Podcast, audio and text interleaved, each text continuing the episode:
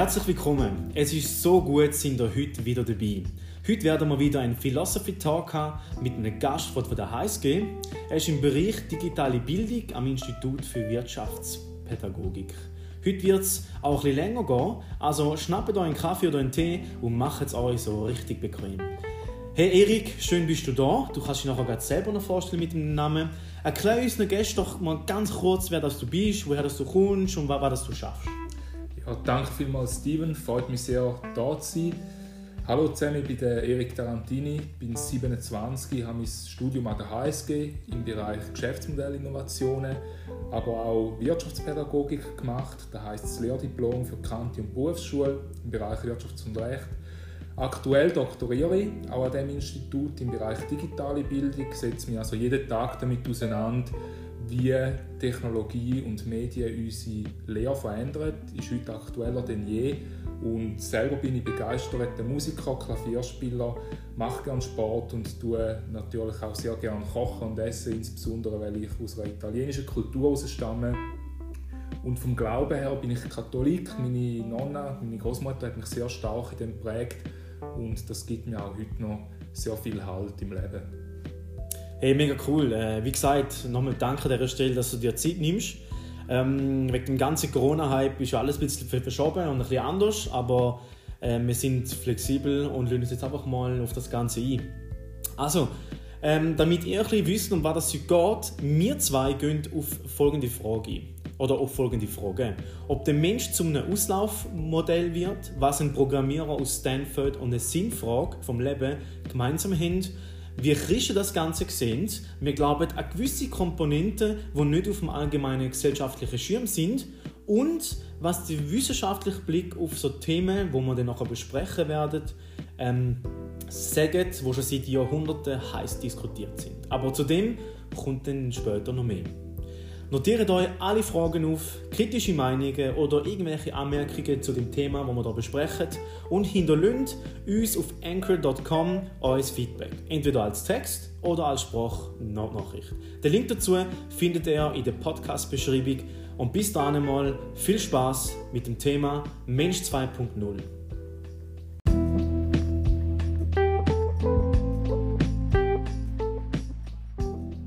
Genau, und darum wollen wir jetzt gerade direkt ins Thema einsteigen. Ähm, der Max Tedmark hat in seinem Buch Life 3.0 eine rein hypothetische Weiterführung von der Weltgeschichte formuliert.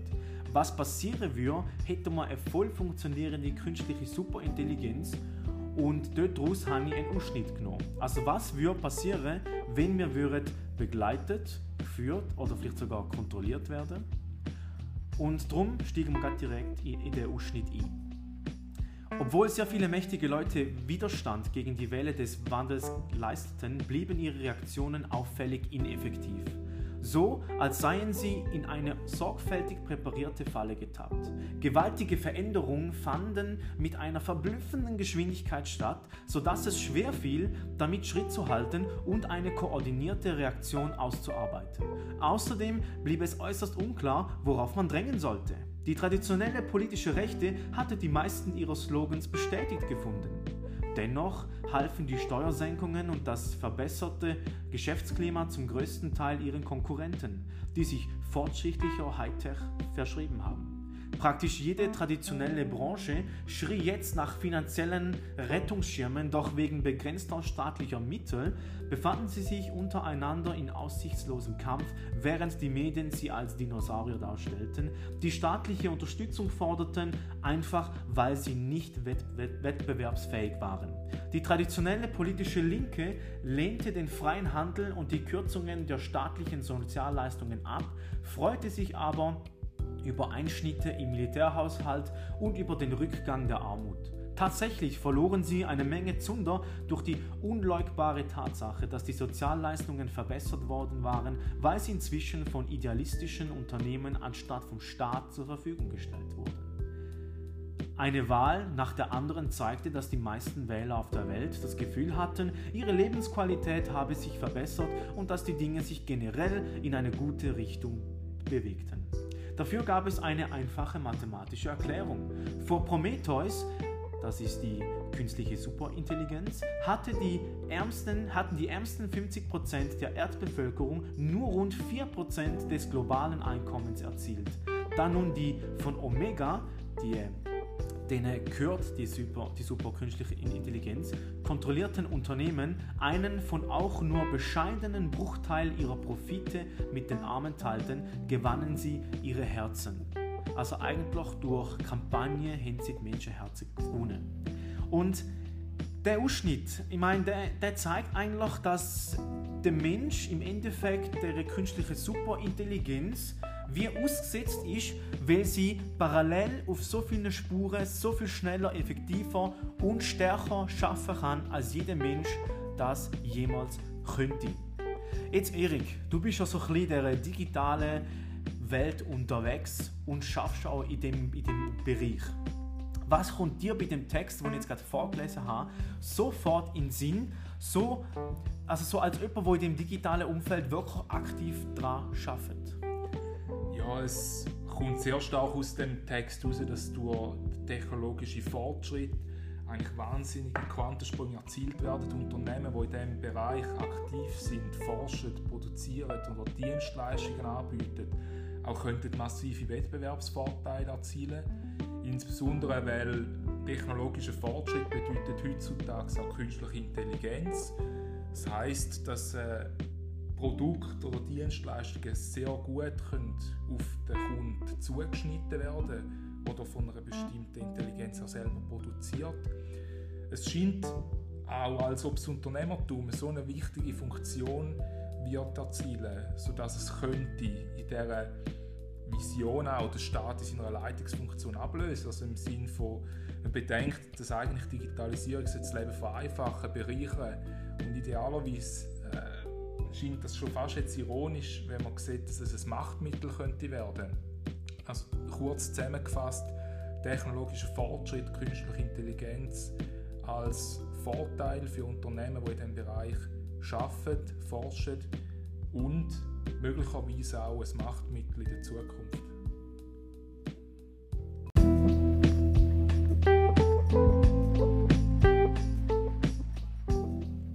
Wie stehst du denn zu dem ganzen Thema Mensch als Auslaufmodell? Ja, ich bin der Meinung, dass Technologie den Menschen auf jeden Fall bereichern kann oder auch ergänzen Wir sind jetzt in einem Zeitalter, wo die künstliche Intelligenz das Ganze auf ein neues Level kann heben mit der Wirkung, die sie hat, privat als auch beruflich. Wenn man beispielsweise an Technologien denken, die schon im Einsatz sind, wie Siri von Apple oder Amazon Alexa, wo auch als Sprachassistenz kann funktionieren kann. Wenn man aber auch überlegt, wo die Technologie den Menschen nicht kann ergänzen kann, dann würde ich sagen, ist das vor allem in dem Bereich Empathie oder Kreativität. Das zeigen das Studien, dass insbesondere Berufe wie Künstler, Ärzte, Lehrer, Rechtsanwälte, überall, wo es der Mensch mit seinen interpretativen Fähigkeiten auch braucht, sehr geringe Chancen haben, vollständig ersetzt zu werden. Auch in anderen Branchen wird es der Mensch immer brauchen, vielleicht in einer anderen Rolle oder Funktion, weil voranschreitende Technologie kann gewisse Funktionen auch einnehmen oder gewisse Berufsbilder ersetzen. Das heißt aber nicht, dass es nicht neu geben wird. Und weil schlussendlich Technologie nur so gut ist wie der Mensch, der sie zielgerichtet einzusetzen weiß, ist für mich persönlich klar, der Mensch wird es immer brauchen. Egal wie intelligent oder entwickelt die Technologie wird sein, auch in Zukunft. Ja, ich habe da eigentlich relativ ähnliche Meinung darüber.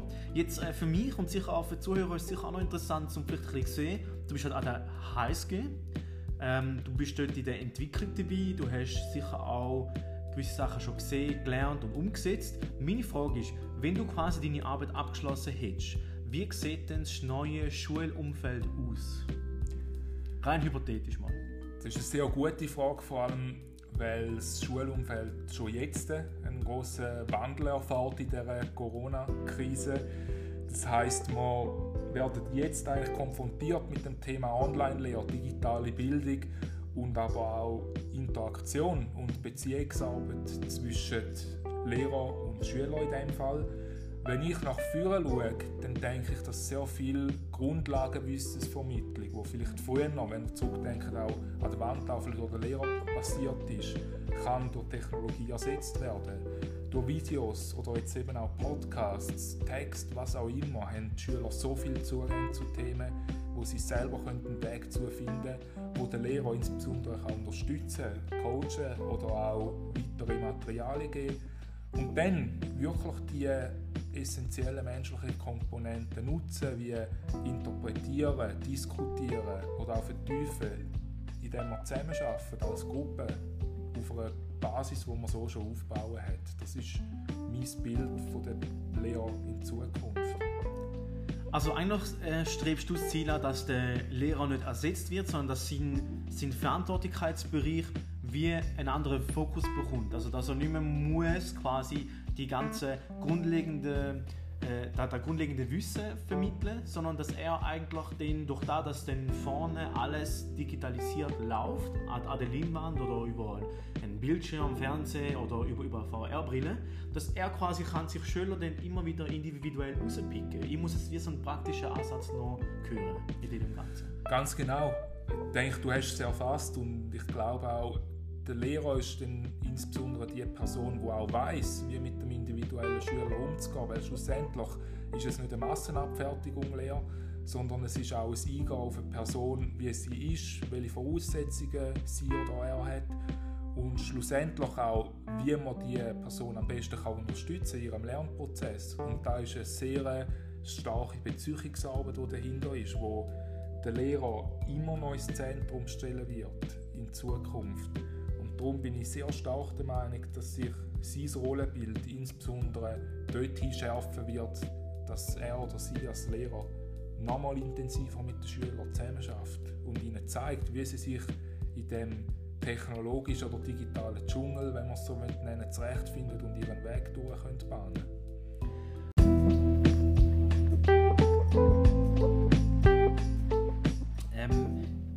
die, die ganze Mythe um so super künstliche Intelligenz. Ich meine, Hollywood hat vor Jahren schon angefangen, in Filmen den Mensch praktisch zu ersetzen in verschiedenen Sachen. Schauen wir mal Star Wars an. Völlig visionär. Das ist noch Lichtjahre entfernt, wenn ich in Star Wars Sprache soll, soll schwätzen quasi. Und jetzt in der künstlichen Superintelligenz ähm, gibt es so gewisse Mythen, die Max Tedmark in seinem Buch aufgeschrieben hat wo er sagt, hey, nachdem ich mich mit all den Brains auf dieser Welt, wo vom Elon Musk bis Bill Gates und all die Leute, die in diesen Technologieunternehmen und in der, in der Industrie unterwegs sind, haben sich so diese Mythen gesammelt. Und die hat er in dem Buch aufgeschrieben. Wir gehen jetzt mal auf ein paar ein. Der erste ist der Mythos, nur Technikfeinde ängstigen sich gegen KI, wo gegenübersteht zum Fakt, also wo er sagt, ist die Wahrheit quasi, viele KI-Spitzenforscher sind beunruhigt.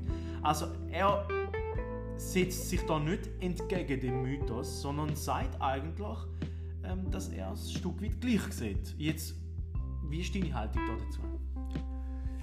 Ich habe sehr eine ähnliche Haltung. Ich glaube, wir sind jetzt an einem Punkt, wo man erstmals erfahren, was KI leisten kann was ähm, sie auch in der Wirtschaft leisten kann. Es gibt auch ganz spannende Beispiele davon, dass man durch KI eigentlich die menschliche Stimme kann imitieren kann. Das ist schon mal getestet worden mit Staatsoberhäuptern auch, dass man irgendwie die Stimme von Angela Merkel reproduziert hat und sie etwas sagen lassen hat, also sozusagen Fake News produzieren kann mit dem.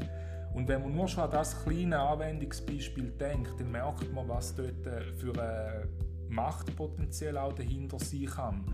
Und in diesen Innovationszyklen, wo wir drin sind, wir haben es gesehen in den letzten Jahren, die Technik entwickelt sich so schnell, neue Geschäftsmodelle entwickeln sich schnell und eben solche Beispiele wie jetzt zum Beispiel Sprachimitation sind nur kleine Bausteine von dieser ganzen künstlichen Intelligenz und wo sie in zwei Jahren, in drei Jahren oder auch in fünf Jahren stehen wird, ist wahnsinnig schwierig zu prognostizieren, sogar für die, die sich jeden Tag intensivst damit beschäftigen. Und darum ist es völlig denkbar, dass es auch Horrorszenarien könnte geben, wo die KI völlig ausufern kann. Das weiß im Moment niemand. Von dem her sehe ich die Beunruhigung bis zu einem gewissen Punkt auch als berechtigt an.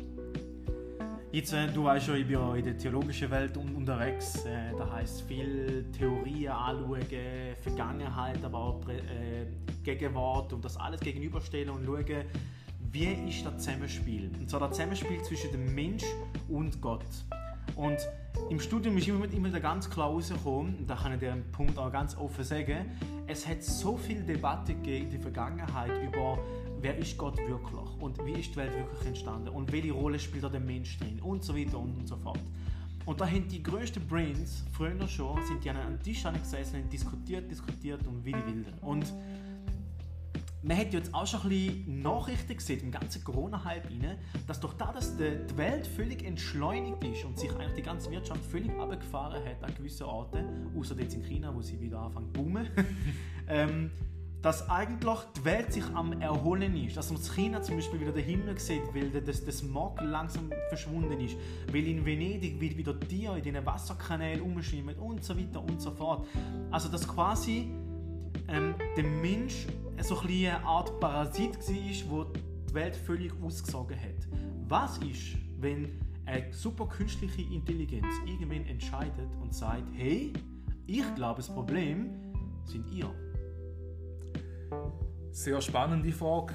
Ich denke, gehen wir mal davon aus, dass eine super künstliche Intelligenz auch wirklich könnte entscheiden in Zukunft. Absolut denkbar. Wenn man überlegt, die aktuelle Krise zeigt uns ein gewisses Aufbäumen von der Natur gegenüber am Mensch. Also die Natur versucht sich selber zu reinigen, wenn man es so will, versucht sich selber wieder zu regenerieren und sich eine Auszeit nehmen vom Mensch. Genau das könnte sich auch eine Maschine in Zukunft denken, wenn man überlegt, sie kann Daten auswerten, sie sieht, hey, der Mensch schadet der Umwelt, der Mensch produziert CO2, es kommt zu Luftverschmutzung, die Arten sterben. Du hast es gesagt, gewisse Tierarten kommen jetzt wieder zurück, dadurch, dass der Mensch weniger präsent ist in der Natur.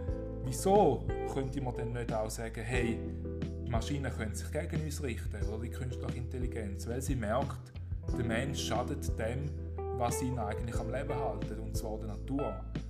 Was schlussendlich für eine Maschine, die nur rational denkt, völlig logische Konsequenz ist, hey, man möchte den Menschen irgendwie loswerden, im schlimmsten Szenario. Genau darum würde ich auch sagen, ist der vorherige Mythos, den wir angeschaut haben, absolut berechtigt. Mit dieser Beunruhigung, die auch keine Spitzenforscher haben. Und wir haben jetzt hier ein Szenario ein bisschen detaillierter erläutert. Ich meine, da können wir jetzt gerade einen Sprung machen in den nächsten Mythos und zwar in den Mythos, wo der Max Tedmark in seinem Buch, ich sage es nochmal, Max Tedmark Life 3.0, kann ich echt empfehlen. Und dort hat er noch, also unter anderem noch einen weiteren Mythos, wo er sagt, okay, die Intelligenz ermöglicht Kontrolle. Wir kontrollieren den Tiger, weil wir schlauer sind. Und gegenüber steht der Mythos, wieso könnte denn eigentlich nicht auch irgendwann eine KI einen Mensch kontrollieren?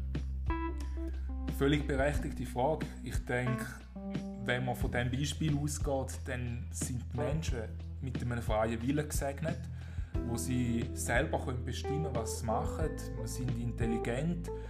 Und in Zukunft kann es natürlich sein, dass die KI bis zu einem gewissen Grad checkt, wie intelligent wir sind oder wo sie uns auch beeinflussen kann. Das heißt, der Mensch könnte auch beeinflussbar werden, so wie es zum Beispiel ein Tier ist vom Mensch, Menschseite her. Tiere können auch domestiziert werden, also wie zum Beispiel ein Hund, man kann ihm Befehl geben, er macht etwas. Wieso könnte nicht auch eine Maschine, wenn es wirklich eine Superintelligenz würde, etwas Ähnliches mit uns machen? Wir wissen es nicht, aber es ist ein absolut denkbares Szenario. Und vor dem Hintergrund würde ich auch nochmal sagen, es ist, es ist eine sehr äh, wichtige Herausforderung, vor der wir jetzt stehen, zu verstehen, wo die Entwicklungen hin können gehen und versuchen abzuschätzen, wie man damit umgehen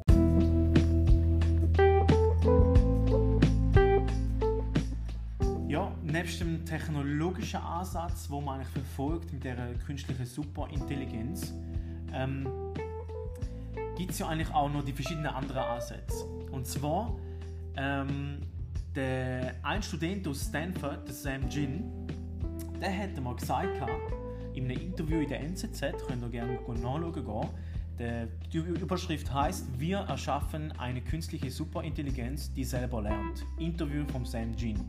Und da war ein Interview, wo der Reporter quasi wollte wissen, was sind Beweggründe von, von ihm waren, um sich da wo so ein Effort drinstecken, um das herauszufinden. Und eine Aussage von ihm war eigentlich so bisschen, was sich so ein bisschen herauskristallisiert hat.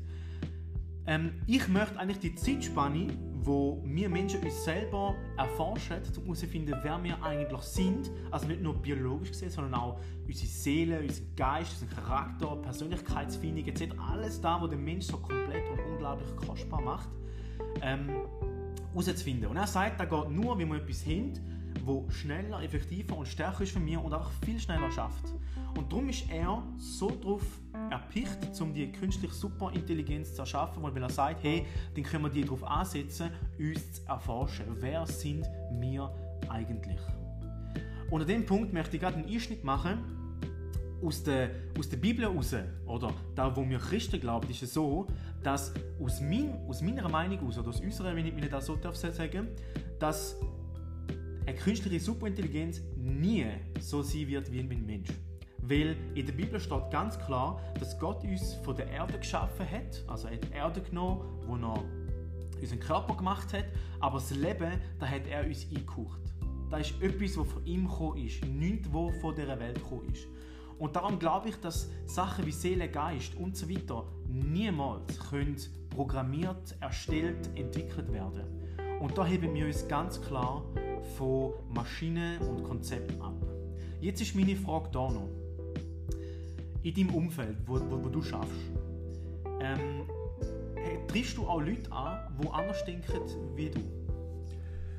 Ich treffe auf jeden Fall Leute, die kritischer denken als ich gegenüber dem Thema, die auch eher die Meinung haben, ja, dass es in die Richtung könnte gehen, dass die Maschine in gewissen Berufsbereichen den Menschen absolut könnte ersetzen könnte wenn ich auf deine Argumentation zurückgehe, dann sehe ich sehr stark, dass Gott uns erschaffen hat in seiner Genialität und gewusst hat, hey, der Mensch ist ein Wesen, wo empathisch ist, wo sozial ist, wo kann auf andere eingehen und diesen Aspekt würde ich jetzt einfach sehr stark hervorheben, auch für die Lehre. In erster Linie müssen wir sowohl in der Lehre, aber auch untereinander das Herz von einem Menschen gewinnen, um in seinen Kopf zu kommen. Also wir gehen vom Emotionalen aus, um ins Rationale zu kommen. Die Maschine ist aber erstmal auf rationaler Ebene aufbauen und in die emotionale Ebene kommt sie nicht. Das ist das, was uns von der Maschine abgrenzt und auch immer abgrenzen wird. Und darum glaube ich, hat Gott sehr klar die Idee gehabt, oder den Plan, wieso so uns mit diesen Fertigkeiten ausstattet, die uns immer von der Maschine abgrenzen werden. Hey, äh, mega cool. Wir haben uns äh, können ein bisschen unterhalten über Zukunftsvisionierung, künstliche Intelligenz, wie spielt Glaube Gott in das Ganze rein. Ähm, ich hoffe, es hat euch gefallen. Darum äh, unbedingt, unbedingt, wenn Fragen aufgekommen sind, irgendwelche Anmerkungen oder Sachen, wo ihr sagt, hey, das tönt so überrissen, ihr seid zwei Verschwörungstheoretiker, hey, schreibt das rein, wir vertragen das überhaupt kein Problem. Ähm, wir sind da, um einen Dialog zu starten. Und vielleicht, wenn wir merken, hey, die Resonanz ist da, die Leute sind interessiert, Fragen sind aufgekommen und es lohnt sich, zum nochmal eine Episode zu machen, dann lade ich Erik einfach noch einmal ein und dann diskutieren wir die Punkte, die ihr uns da geschickt haben. Darum an dieser Stelle danke vielmals fürs Zuhören. Vergessen nicht das Feedback da zu lassen auf anchor.com oder eben auf dem Link in der Podcast-Beschreibung. Ich freue mich auf euch. Bis zum nächsten Mal. Bis Divis Insights.